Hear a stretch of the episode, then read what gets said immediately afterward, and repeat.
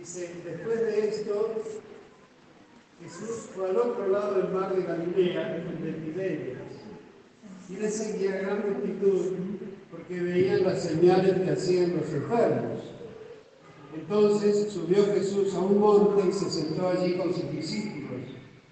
Y estaba cerca la Pascua, la fiesta de los judíos. Cuando alzó Jesús los ojos y vio que había venido a él una gran multitud, dijo a Felipe, ¿de dónde compraremos pan para que coman estos? Pero esto decía para probarle, porque él sabía lo que había de hacer.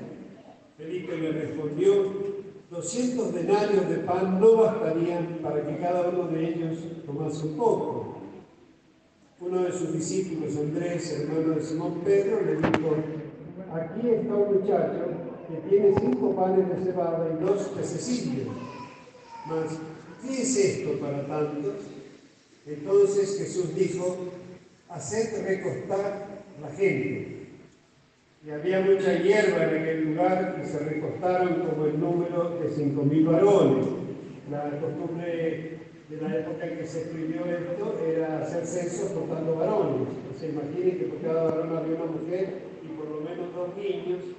Podríamos pensar que eran entre 15 y 20 mil personas. ¿Amén? y había hierba y nos hizo recostar, me hace acordar que en lugares de dedicados pastos los apacientan, los hace, los pastorean.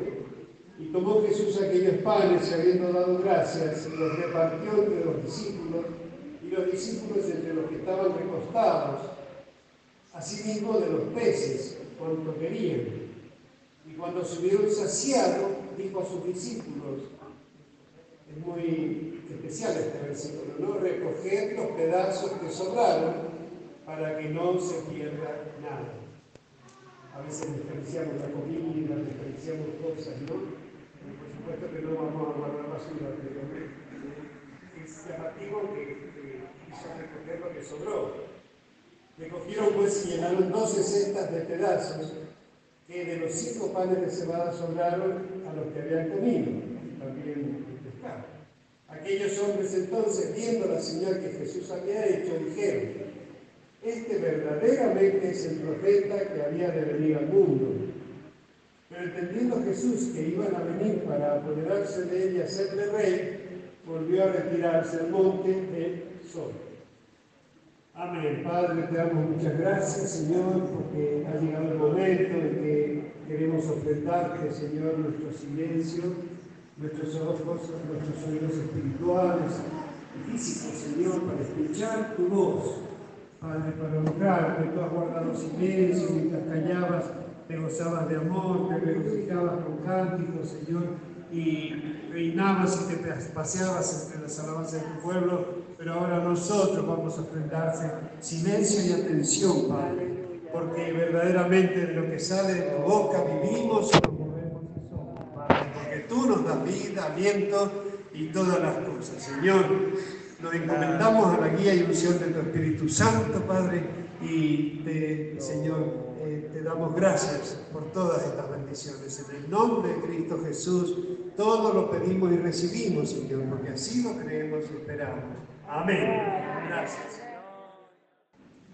Un pasaje muy conocido que está en los otros tres evangelios, o sea, la alimentación de los 5.000, ¿no? En Mateo, Marcos, Lucas, ahora lo que hemos leído es el Juan.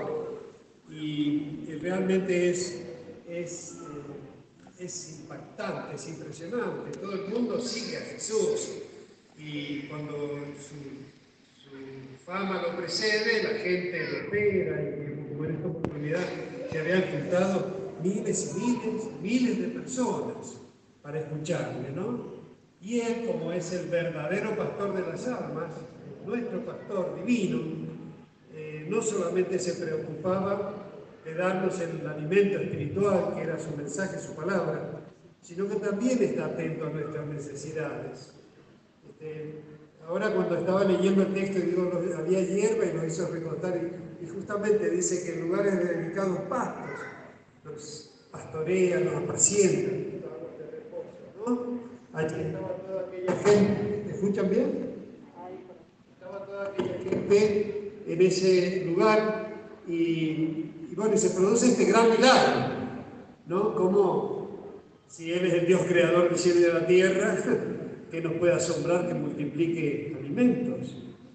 Creo que esta experiencia la conocen muchísimo las amas de casa especialmente, cuando preparan su comida diaria y por ahí le llega visita o la familia es grande y bueno, como dice el libro de Éxodo, cuando Dios les dio el maná del desierto, si alguno recogía mucho no le sobraba y si recogía poco no le faltaba. O sea, Dios da la medida necesaria para cada uno, ¿no? Como nos enseñó a pedir el pan nuestro de cada día, el de hoy, dánoslo hoy, porque sabemos que mañana tendremos lo que tienes preparado para mañana. Amén, hermano. Cuando Él hace este gran milagro de multiplicar los panes y los peces, la gente obviamente se deslumbró, como se deslumbraba por todos sus milagros, porque en todas partes hacía milagros. Y dice que viendo la señal que Jesús había hecho, dijeron, este verdaderamente es el profeta que había de venir al mundo. Eh, nadie entendía que él debía pasar por la cruz del Calvario, así que hasta donde podía y con muchas limitaciones, hasta donde era apropiado, se daba a conocer, ¿no? que era un enviado de Dios, pero tampoco se presentaba abiertamente lo que le reclamaban los fariseos y los judíos, y si se los decía tampoco se lo aceptaban y decían que era blasfemia. Pero cuando él ve que la gente lo sigue en multitudes, pasa a otro lado. Y así lo hizo. No lo vamos a leer ahora, pero eh, mandó a los discípulos cruzar al otro, al, pueblo de, de Tiberias y, él se quedó orando, pero después se acercó y caminó sobre el agua y lo vieron y también se asustaron. En otro, en otro evangelio cuenta que Pedro le pidió que si él era, que mande que Pedro camine sobre el agua y caminó. Pero después sacó la mirada del Señor y miró la tempestad y se empezó a hundir, bueno, pidió auxilio, Jesús lo, lo volvió a levantar y juntos llegaron a la barca, ¿no? Y dice el versículo 22, el día siguiente la gente que estaba al otro lado del mar vio que no había habido allí más que una sola barca y que Jesús no había entrado en ella con sus discípulos, sino que estos se habían ido solos. Pero otras barcas habían llegado de Tiberias, junto al lugar donde habían comido el pan, después de haber dado gracias al Señor. Cuando vio pues la gente que Jesús no estaba allí, ni sus discípulos, entraron en las barcas y fueron a Capernaum buscando a Jesús. Y hallándole al otro lado del mar, le dijeron, Rabí, que quiere decir maestro, ¿no? ¿Cuándo llegaste acá? Les extrañó que no viéndolo ir en la barca de los discípulos, aparecía allá del otro lado del mar. Respondió Jesús y les dijo, de cierto, de cierto os que me buscáis, no porque habéis visto las señales, sino porque comisteis el pan y os saciaste.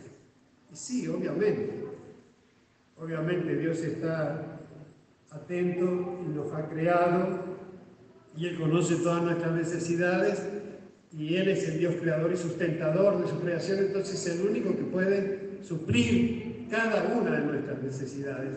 Es decir, la gente lo buscaba como Él dice, ¿no? Porque comieron y se saciaron, pero Él fue el que les dio de comer. Amén, hermanos.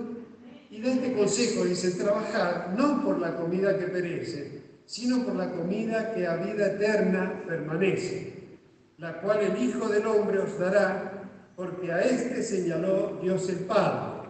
Vamos a entrar en un tema profundo, como dice el título de esta porción, Jesús, el pan de vida. Viene de Dios para alimentarnos. Él no solamente es verbo creador, sino que es verbo sustentador. Él, es el pan de vida. Este, no podríamos vivir si no recibimos este pan, ¿no? Y, nos pide que, si bien eh, tenemos que trabajar por la comida, pero sobre todo dándole prioridad a la comida que a vida eterna permanece y que es la que Él nos ha venido a dar, la, cual el Hijo del Hombre os dará porque a este señaló Dios el Padre. Entonces le preguntaron, le dijeron, ¿qué debemos hacer para poner en práctica las obras de Dios? Este es todo un tema que encontramos siempre cuando llegamos al Evangelio, que la salvación es por gracia y no por obras. Pero después de ser salvos por gracia, eh, Dios ha preparado buenas obras para que anduviésemos en ellas. Y acá esta pregunta es muy importante también para tenerla en cuenta. ¿Qué debemos hacer para poner en práctica las obras de Dios? Y dice, respondió Jesús y les dijo, esta es la obra de Dios, que creáis en el que Él ha enviado. O sea, la obra principal es la fe, ¿no? Pero no la fe como un sentimiento, como, como, como una postura intelectual, sino como una acción, ¿no? Fe de, verdad, ¿no? No es solamente creer en Dios, que Dios existe, sino creer a Dios. ¿Y cómo podemos creer a Dios si no lo conocemos? Amén. Dice nuestro, y dice, le dijeron entonces, ¿qué señal pues haces tú para que veamos y te creamos? ¿Qué obra haces? Nuestros padres comieron el maná en el desierto, como está escrito, pan del cielo les dio a comer. Y Jesús les dijo, de cierto, de cierto os digo, no os dio Moisés el pan del cielo, mas mi Padre os da el verdadero pan del cielo porque el pan de Dios es aquel que descendió del cielo y da vida al mundo. Para recordar la figura que está empleando, imagínense Israel salir de la esclavitud de Egipto, este, abrirse ese mar rojo que fue camino de salvación para ellos, pero que fue juicio y castigo para el faraón y los perseguidores, y de repente aparecer en un desierto, desierto, desierto. Entonces, ¿qué comeremos? ¿Qué beberemos? ¿No? Bueno, sacar primero sanar las aguas amargas, después sacar agua de la roca y hacer el milagro maravilloso de hacer llover durante 40 años el maná del cielo, que dicen que era, yo me imagino algo así parecido como el cereal de maíz, ¿no? Una cosa así como cuelas eh, de cereal y que ellos lo podían, lo podían usar como harina. Todos los días tenían que salir a recogerlo porque llovía de noche y a la mañana estaban, el desierto estaba, eh, digamos, inundado de maná. Pero les recomendaba que salgan a, buscar la porción justa, que no recojan, porque si guardaban para el otro día se les echaba a perder. O sea, cómo les enseñó durante 40 años a depender del pan nuestro de cada día. O sea que, lamentablemente, en un mundo lleno de ansiedad, si no tenemos para la semana, por ahí no estamos en paz. Eh, y dice que si alguno, solamente el viernes, podían recoger doble ración porque el sábado era el día de reposo y no podían, no debían. Honrando el día de reposo no debían salir a hacer ninguna clase de trabajo. Entonces lo que habían recogido el viernes le alcanzaba para también el séptimo día que es el sábado, ¿no? Pero él está mostrando aquí que este maná que descendió del cielo es es, figura de él porque es pan que desciende del cielo, milagrosamente, sin ninguna... Eh, no son los hombres los que suben al cielo a buscarlo, no son los hombres que lo cosechan, ¿sí? son, el, pan viene del cielo y está a disposición de todos aquellos a quienes Dios se lo ha enviado. ¿no? Y Jesús eh, hace la analogía con su persona, diciendo, el 33 dice, porque el pan de Dios es aquel que descendió del cielo y da vida al mundo. Entonces le dijeron ellos, Señor, danos siempre este pan. Qué buena petición, qué buena petición, hermanos, ¿no? Eh, en el capítulo 4, cuando él se encuentra con la samaritana, le pidió agua y le dice, si tú supieras quién habla contigo, le pedirías el agua que él te puede dar, que si bebes de esa agua no tendrás sed jamás refiriéndose al Espíritu Santo, ¿no? Y acá usa la, analogía del pan que es figura de, de sí mismo, ¿no? Es el versículo 25, Jesús les dijo, yo soy el pan de vida. El que a mí viene nunca tendrá hambre, y el que en mí cree no tendrá sed jamás. El que a mí viene nunca tendrá hambre, el que en mí cree no tendrá sed jamás. Después lo vamos a asociar con otro versículo que viene más adelante, medio, este, un versículo muy controversial. Todo lo que el Padre me da vendrá a mí, y el que a mí viene, no lo echo fuera. En el anterior dice, mas os he dicho que aunque me habéis visto, no creéis. Todo lo que el Padre me da vendrá a mí y el que a mí viene no lo echo fuera, porque he descendido del cielo no para hacer mi voluntad, sino la voluntad del que me envió. Y esta es la voluntad del Padre, el que me envió, que de todo lo que me viene no pierda yo nada, sino que lo resucite en el día postrero. Y esta es la voluntad del que me ha enviado, que todo aquel que ve al Hijo y cree en Él tenga vida eterna, y yo le resucitaré en el día postrero. Murmuraban entonces de él los judíos, porque había dicho, yo soy el pan que descendió del cielo. Y decían, ¿no es este Jesús, el hijo de José, cuyo padre y madre nosotros conocemos? ¿Cómo pues dice este, del cielo he descendido? Jesús respondió y les dijo, no murmuréis entre vosotros, ninguno puede venir a mí si el Padre que me envió no le trajere, y yo le resucitaré en el día postrero. Escrito está en los profetas, y serán todos enseñados por Dios, como nosotros ahora, ¿no? Así que todo aquel que oyó al Padre y aprendió de Él, viene a mí. No que alguno haya visto al Padre, sino aquel que vino de Dios este ha visto al Padre. De cierto, de cierto os digo, el que cree en mí tiene vida eterna. Yo soy el pan de vida. Vuestros padres comieron el maná en el desierto y murieron. Este es el pan que desciende del cielo, para que el que de él come no, no muera. Yo soy el pan vivo que descendió del cielo si alguno comiere de este pan, vivirá para siempre. Y el pan que yo daré es mi carne, la cual yo daré por la vida del mundo. Entonces los judíos contendían entre sí diciendo, ¿cómo puede este darnos a comer su carne? Y acá es donde viene este, este tema controversial. Porque cuando uno ve, ¿cómo se le llama a Jesús? El Cordero de Dios que quita el pecado del mundo. El cordero pascual se sacrificaba y el pueblo, el pueblo debía comer de ese sacrificio, comía esa carne.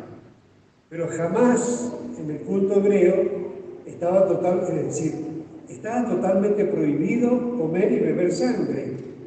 Absolutamente, ¿no? Primero él habla de que el pan que yo les daré, que yo daré es mi carne, la cual yo daré por la vida del mundo. Él está hablando de su persona y de su vida. Amén, hermanos. Entonces los judíos contendían entre sí diciendo, ¿cómo puede este darnos a comer su carne?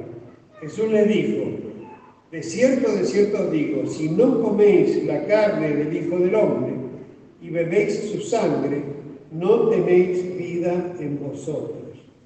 El que come mi carne y bebe mi sangre, tiene vida eterna y yo le resucitaré en el día postrero, porque mi carne es verdadera comida y mi sangre es verdadera bebida.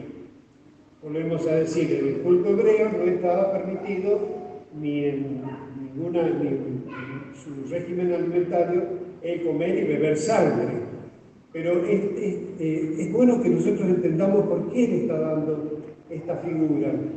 Él se está presentando como el pan que da vida, pero un pan que da vida eterna. El que come de este pan no tendrá hambre jamás.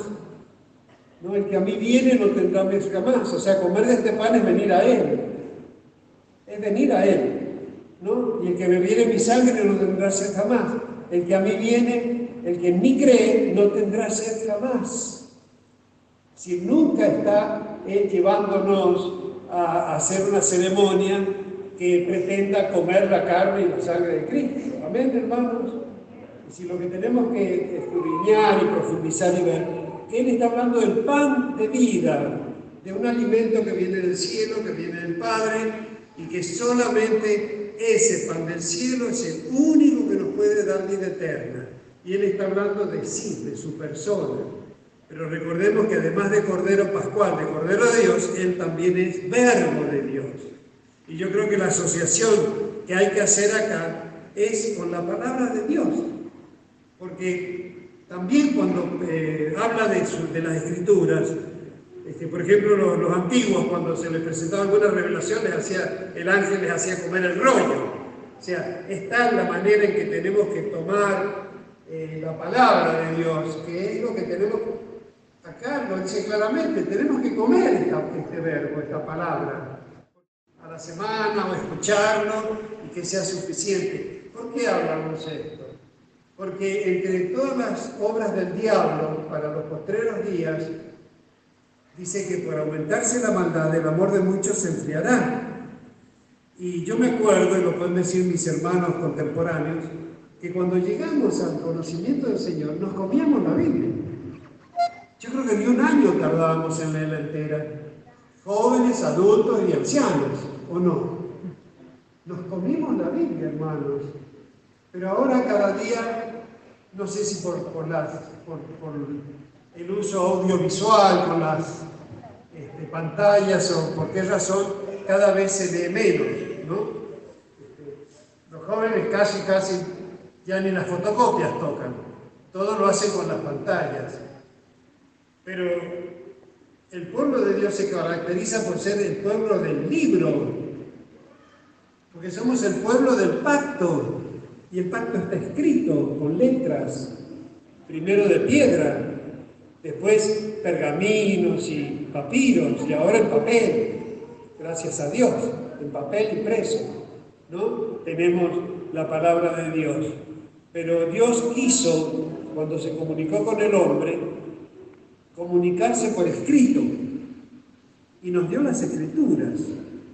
Y no solamente las escribe en tablas de piedra como la primera vez, o en papel o en papiro, sino que las escribe en carne de corazón porque esta misma palabra que uno oye y después lee, recordemos el consejo de Josué, nunca se apartará de tu boca. Pero para que este libro de la ley esté en mi boca, tiene que entrar primero por mis oídos y tiene que pasar por mis ojos. ¿Qué voy a hablar si no escuché y no comprobé primeramente? Amén. Y serás prosperado en todo lo que emprendas, de día y de noche Ojalá que a esta nueva generación se le despierte ese, hambre espiritual, porque ese es el hambre que tenemos que tener, hambre de la palabra de Dios. La obra del diablo es sacar, sacarle la Biblia, correrla, traer nuevas versiones que ayornan, que por querer explicar mejor los pasajes, a lo mejor los hacen de una manera que cuando uno lee no sabe si es un, un afiche por ahí, un comentario, eh, yo creo que la Biblia fue escrita en hebreo y traducida en, un castellano del 1600, que era un castellano completo, perfecto, y que se va actualizando, obviamente, porque el idioma se sigue enriqueciendo. Pero no creo que sea para que le estemos cambiando y adaptando y mejorando para que la entienda. No, está escrito. ¿Cómo se defendió Jesús de la tentación del diablo? El diablo fue tan atrevido y necio que pretendió tentar al Dios creador. ¿No? Este, si postrado me adorar, este de los reinos de este mundo que nos robó a nosotros, ¿no es cierto? Y Jesús, ¿qué le contestaba? Escrito está. No solo de pan vivirá el hombre, sino de toda palabra que sale de la boca de Dios. Escrito está, no tentarás al Señor tu Dios. ¿No? Amén. Así que que Dios nos ayude a recuperar y a reafirmar este concepto, hermano, porque de tal manera hace énfasis Jesús en su palabra que dice que de cierto, de cierto os digo, si no coméis la carne del Hijo del Hombre y bebéis su sangre, no tenéis vida en vosotros. Acá encontramos el cuerpo y la sangre de Jesucristo porque encontramos el verbo completo. Todo desde Génesis, Apocalipsis es todo Jesucristo. ¿no? Pero si no nos metemos, eh, hagan de cuenta que es como un océano, usted puede llegar a la orillita y mojarse los pies. Después se mete un poquito más, después se anima con las olas, después aprende a lo mejor andar sobre las olas y llega un momento que lo mejor que le puede pasar es hacer museo submarino y mirar las maravillas que hay debajo del mar. Entonces nuestra relación con Dios tiene que ver con eso. Que Dios nos ayude a poder entender que, comer su carne y beber su sangre es comer la Biblia, comerla con el alma, con el corazón, que le entre por los ojos, por los oídos, pero que también salga por su boca. ¿no? Porque este, todos los días meditarás en él y no se aparte de tu boca, porque también a, todos, hombres y mujeres, le dice, estas cosas las hablarás con tus hijos y con tus nietos, al entrar, al salir, al empezar a trabajar, al descansar, al, ir a la ciudad, al volver. En toda circunstancia estamos, estamos aconsejados, uno dice mandamiento, obligación, no, son consejos de Dios. No sé por qué les llamaron mandamiento, porque uno manda a un esclavo, pero él a nosotros nos aconseja son todos consejos, porque nos dio la libertad de elegir. Bueno, la sabiduría verdadera sería elegir la vida, porque si hemos sido creados para vida, tenemos que elegir por la vida y elegir el pan de vida, el agua de la vida, el camino de la resurrección de la vida, el camino de la verdad de la vida, la resurrección y la vida, ¿no? Elegir verdaderamente lo que es para vida. Mi carne es verdadera comida y mi sangre verdadera bebida que en mí cree, el que a mí viene no tendrá hambre jamás. Quiere decir que el que viene a Cristo está comiendo y no tendrá hambre. El que en mí cree no tendrá sed jamás. Está bebiendo todo de Cristo, incluso su sangre. Amén, hermano. El que come mi carne y bebe mi sangre y en mí permanece yo en él como me envió el Padre viviente y yo vivo con el Padre, asimismo el que me come, él también vivirá por mí. Es vida, pan de vida. Si no podemos vivir si no tenemos conocimiento del manual de instrucciones, este es el pan que descendió del cielo.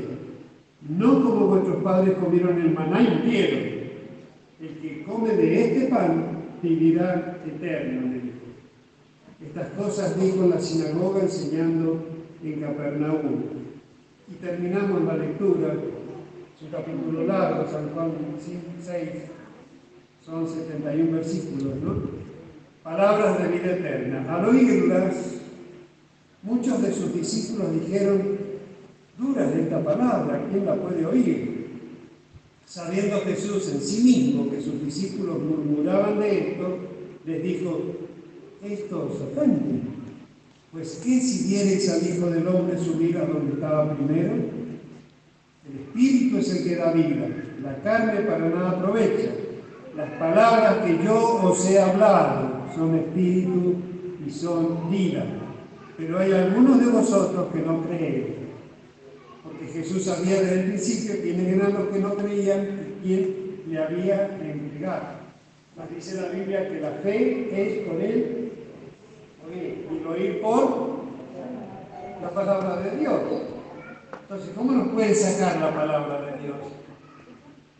El diablo sabe lo que hace. El diablo en este dice, la Biblia dice que el que le añade alguna cosa a lo que está escrito, le vendrán las plagas escritas en este libro. Pero si le saca algo de lo que está escrito, se pierde esa parte del libro. Y hay religiones que se han dedicado, a traer otros, ritos y otras dogmas y otras cosas, descuidando la Biblia y en algún momento está diciendo como que no, que está desactualizado, ahora pretenden actualizarla a, otros grupos, eh, eh, grupos, minorías, ¿no? Hacer, adaptar. No, la Biblia no hay que adaptarla, la Biblia es, la escritura es en hebreo y en griego traducida por las sociedades, por los traductores y custodiada por las sociedades bíblicas que van a estar vigilando que nadie cambie una J y una tilde de toda esta palabra. Amén, hermano. Así que los que tuvimos el privilegio de haber conocido la palabra, no dejemos de seguir leyéndola, porque hay que comer todos los días. Y a los jóvenes que nacieron en la bendición, porque no es lo mismo predicarle a alguien como, el caso mío de que considero que hemos venido del mundo cascoteados, que nacer. No es lo mismo el, judío que salió, o el israelita que salió esclavo de Egipto y, vivió en el, desierto, que el que nació en la tierra donde fluye leche y. Y si hay una causa peligrosa que usted deduce de la Biblia, es la prosperidad el bienestar, la, zona de confort. Cuando estamos cómodos,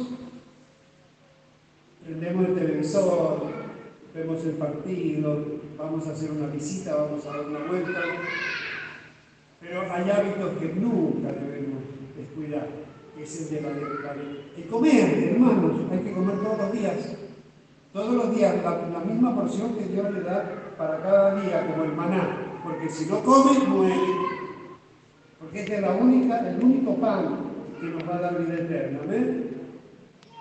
Eh, claro, muchos escuchaban esto, la comparación con que él hace con su, con su carne, con su sangre, les pareció este, dura palabra, ¿no? Y muchos retrocedían por todo esto, porque es muy lindo que nos dé de comer, pero cuando ya va un poco más profundo y por ahí incomoda, pero bueno, si nos incomoda, acomodémonos de nuevo, pero no vamos a dejar lo que es vida porque estemos incómodos, amén. Dice, desde entonces muchos de sus discípulos volvieron atrás y ya no andaban con él. ¿Se fijaron qué versículo es este? ¿Qué número de versículo es? ¿De qué capítulo? Qué casualidad que 666 esto no lo he leído en ningún lado, no estoy profetizando, ni yo es solamente una asociación que hago. Pero Juan, cuando dice en el libro de Apocalipsis que esto es sabiduría, el número de la bestia 666, y creo que es el único, claro, porque San Juan tiene, el capítulo 6 tiene 71 versículos, entonces Juan 666, ¿qué dice? Desde entonces muchos de sus discípulos volvieron atrás y ya no andaban con él. Porque si descuidamos la Biblia, dejamos de andar con Cristo, hermano. Porque Él es verbo. Amén. Verbo encarnado, verbo ascendido, verbo glorificado, verbo escrito. Pan de vida. Amén. Así que que Dios nos ayude a no descuidarnos a no, menospreciar la palabra, sino todo lo contrario, hermano. Mire, yo he cumplido 25 años, digo que tengo 71 de edad y la mitad de mi vida la llevo en este camino. Cuando yo empecé esta militancia, yo tenía un tío muy querido, que, fue una gran ayuda en nuestra juventud para estudiar, etc. Y él decía, déjenlo, ya se va, ya se va a cansar. ¿No ve que siempre empieza cosas y las deja? ¿No? Cuando yo empecé, llevo 35 años, hermano, y jamás se me ocurriría por nada del mundo descuidar algo tan maravilloso como haberme encontrado con Cristo, eh, haber sido llamado y puesto y sostenido por Él con una hermosa congregación eh, y, habiéndome dado también una familia tan hermosa como es mi familia Beula. Y no solamente esto, sino que también esta fe alcanzó a mis padres, Dios hizo milagros en mi familia. Eh, tuve el privilegio en este lugar de bautizar a mi madre y a mi hermana Mabel, que por ella conocimos el Evangelio. La única vez que bauticé en la iglesia Mirna, eh, se bautizó mi mamá. O sea que la que me dio luz, la que me enseñó a amar a Dios, mi catequista, mi maestro de religión, después fue, eh, tuve el privilegio de bautizarme y sé que en el corazón de ella y de mi papá no había mayor gozo que yo sea siervo de Dios. Así que eh, todas esas satisfacciones yo las he tenido en este lugar. En este lugar se congregaron mis padres antes de, por, años, antes de partir de este mundo. Y no puedo dejar de recordar cuando venía ahí mi mamá y mi papá y todos mis sobrinitos chiquitos estaban como los pollitos ahí alrededor de, de la gallina. Mis cuatro hermanas venían ahí una con sus niños este, así como me acuerdo siempre de Gabriel Silvana, que era un matrimonio que venía a la iglesia belga, se sentaba por allá, y bueno, recuerdos imborrables, ¿no?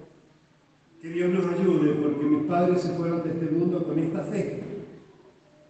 Y los que saben cómo fue su partida, este, no pueden negar que hasta el último suspiro Dios los guardó, porque los dos se fueron de su casa, de su cama, con asistencia médica, pero en su cama partieron rodeados de sus hijos. ellos siempre pedían, me pedían a Dios que no los deje caer, o sea, que no tengan que llegar a terapia intensiva, ¿no? Y Dios se los concedió. Así que honro la fe de mis padres, tener temor de Dios, pero también pudimos compartir este camino maravilloso. Así que que Dios nos ayude a no retroceder, porque Juan 6:66 dice que muchos de sus discípulos volvieron atrás y ya no andaban con él. Amén, hermanos. Así que bueno, es el mensaje que, Dios me dio para compartir. He leído varios textos, como, corresponde este, citar la Biblia y hacer énfasis en esto. Él, la Biblia es Jesús, es el pan de vida sin el cual no vivimos. Pero si comemos este pan, tenemos una vida abundante, eterna y victoriosa. Amén que Dios les ayude, nos siga ayudando y que nos dé entendimiento, porque dice que el principio de la sabiduría es el temor de Dios, ¿no? Y el conocimiento de Dios es la inteligencia, así que que nos ayude el Señor a meternos y a casarnos y a comernos la Biblia. Amén, hermanos. Bueno, les invito a estar de pie y que le demos gracias a Dios. Gracias, Padre.